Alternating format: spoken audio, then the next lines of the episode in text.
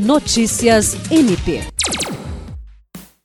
O Ministério Público do Estado do Acre, por meio da Coordenadoria de Recursos, interpôs recurso contra a decisão da Câmara Criminal do Tribunal de Justiça do Acre, TJAC, que reformou a sentença do policial penal Kenison Silva de Souza, condenado pela morte da companheira Erlane Cristina de Matos.